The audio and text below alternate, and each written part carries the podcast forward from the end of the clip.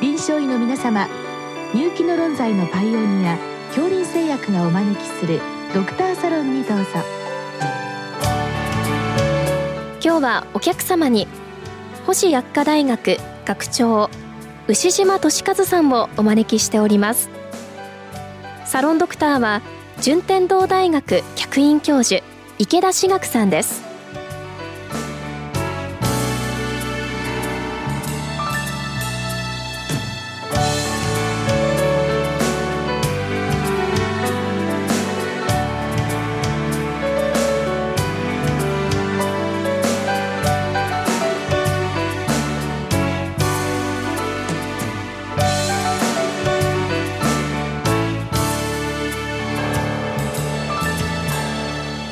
牛島先生あの本日異所性胃粘膜といったことに関してご質問が来てるんですけどこの異所性胃粘膜っていう考え方っていうのはいつ頃からあるんでしょうか？はい、あの、実は古くてですねあの外科の先生たちの教科書を食っていくと1970年頃に出てる教科書でも異所性胃粘膜エクトピックガストリック無交差とも言いますしヘテロトピックガストリック無交差とも言うんですけどそれが記載されています。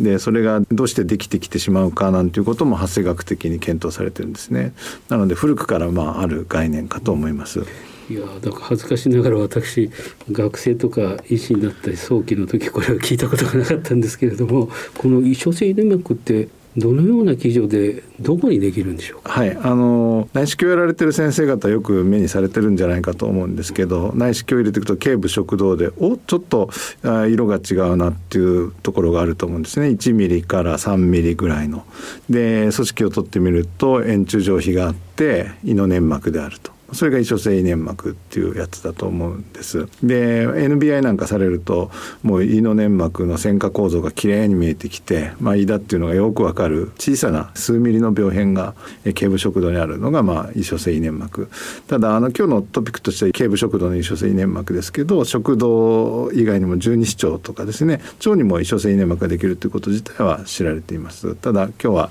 食道の異所性胃粘膜。それでその食道の異所性胃粘膜は、まあ、主に発生以上で出てきてるってことがその外科の教科書に書かれています。それで何でかどういう仕組みかというとですねあの発生学を思い出していただくと幻腸貫入で腸ができてくるということがあるかと思うんですが、まあ、そのできてきた腸っていうのは最初は円柱上皮が上から下口から肛門までつながってるわけです。その円柱上皮が、えー、重層扁平上皮に変わっていって食道ができるわけなんですがその重層扁平上皮に変わるのは実は食道のチューブから起こってくるっていうことが分かってましてそうすると頸部食道っていうのは最後に重層扁平上皮になるところになってくるんですね。食道の真ん中から起こってきますので。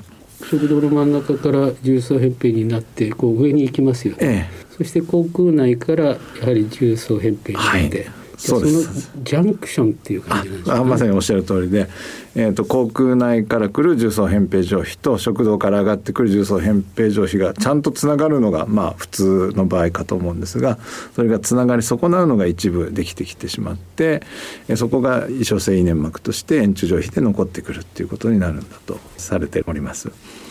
やはりあのまあ自覚症状多分ないと思うんですけれどもどのくらいの頻度でこれ見つかるんでしょう？はい、あのそれも内視鏡的に詳細に検討されている報告それから、まあ、古くには、えー、投資で検討している報告もありまして、まあ、投資ですと3%から十数パーセントそれから内視鏡ですと、まあ20、20%から30%ぐらいの方に所性粘膜があるとで、まあ、その多くの場合は無症状ということなんかもよく知られてるかと思います。あのまああのルーチンで検診されてる先生はですね結構注意されると異所性粘膜34人に1人は見られてるんじゃないかと思います。そんなに頻度が高いんですね。ということは次のご質問にありますけども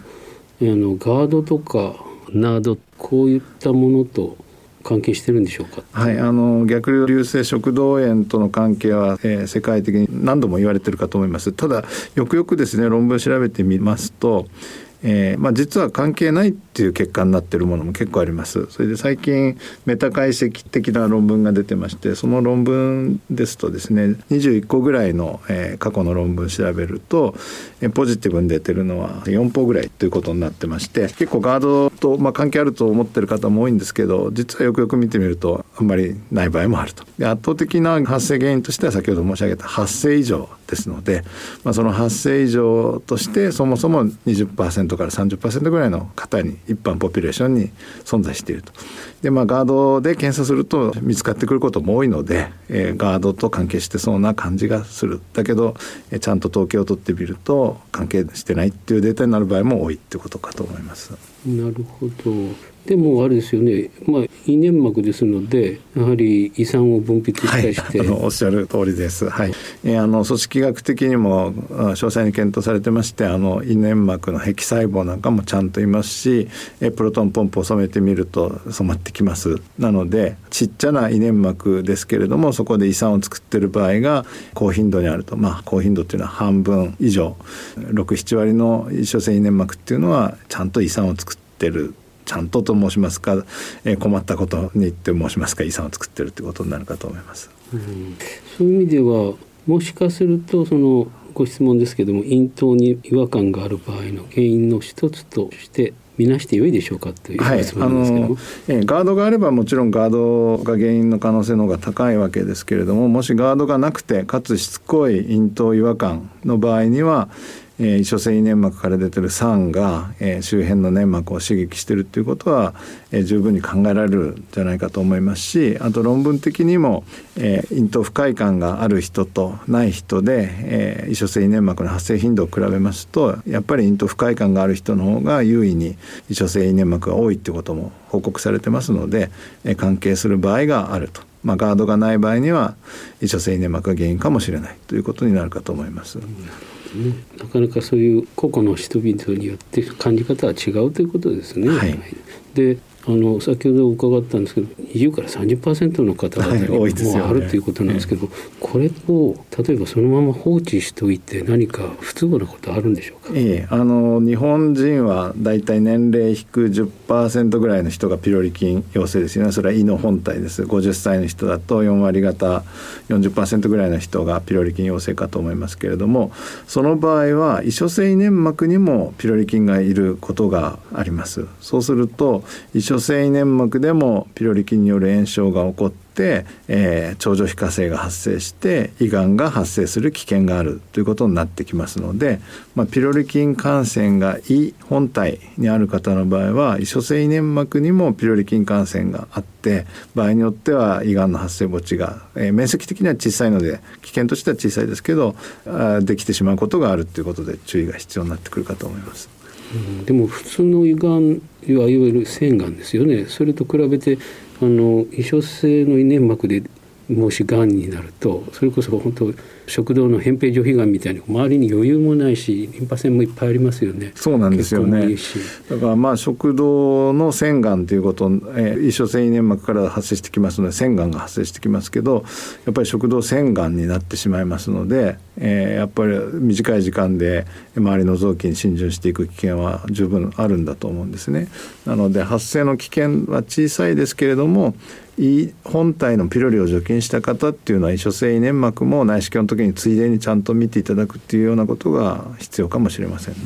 そこでまあ治療なんですけれども、はい、まあ、もちろんそのピロリ菌がいればやっぱり除菌をするわけです、ね、はい、あの胃がん予防のためそれから症状緩和のために除菌が今は推奨されてるかと思います。であと症状緩和の方なんですけど、まあ、あの先ほど胃所性粘膜から出る酸で刺激されて咽頭の違和感が出る場合があるだろうと申し上げました。まあ、そういう場合はまあ逆食と同じですね胃所性粘膜からの酸を抑えればいいのでプロトンポンプインヒビターが効いたという報告が、まあ、あの症例外国からですけれども出ていますのであの場合によってはプロトンポンプインヒビター、えー、タケキャブ等ですね試されると良いのかもしれません。まあ、いずれにしても除菌をしなきゃいけないと。まず除菌です。はい、でこの除菌の場合はあの通常のイノピロリ菌感染症と同じようなレシピなんでしょうか？はいあの胃腸性胃粘膜にピロリ菌がいる場合っていうのは胃本体にもピロリ菌がいますのでえそちらの除菌をやっていただけば胃腸性胃粘膜のピロリも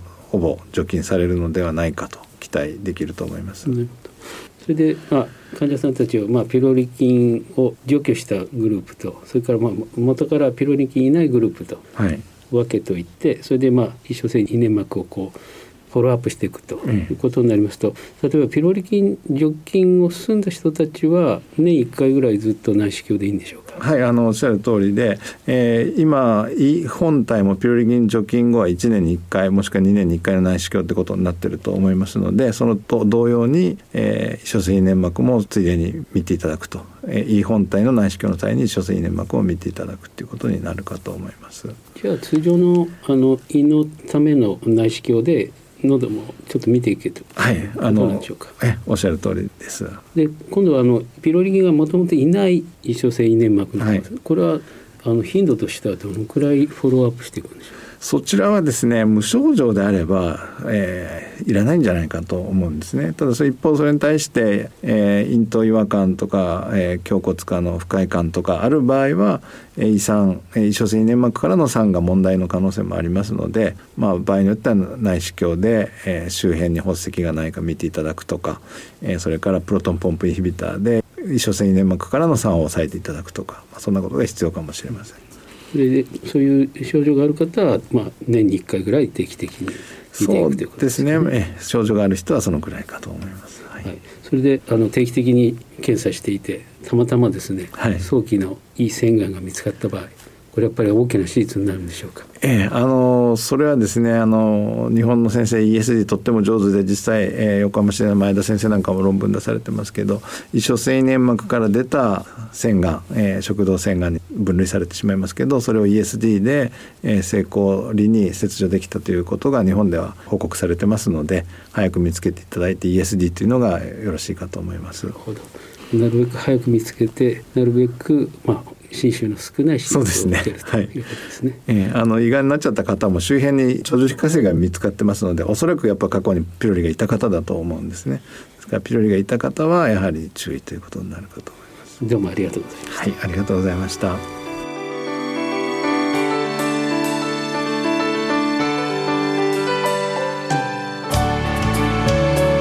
今日のお客様は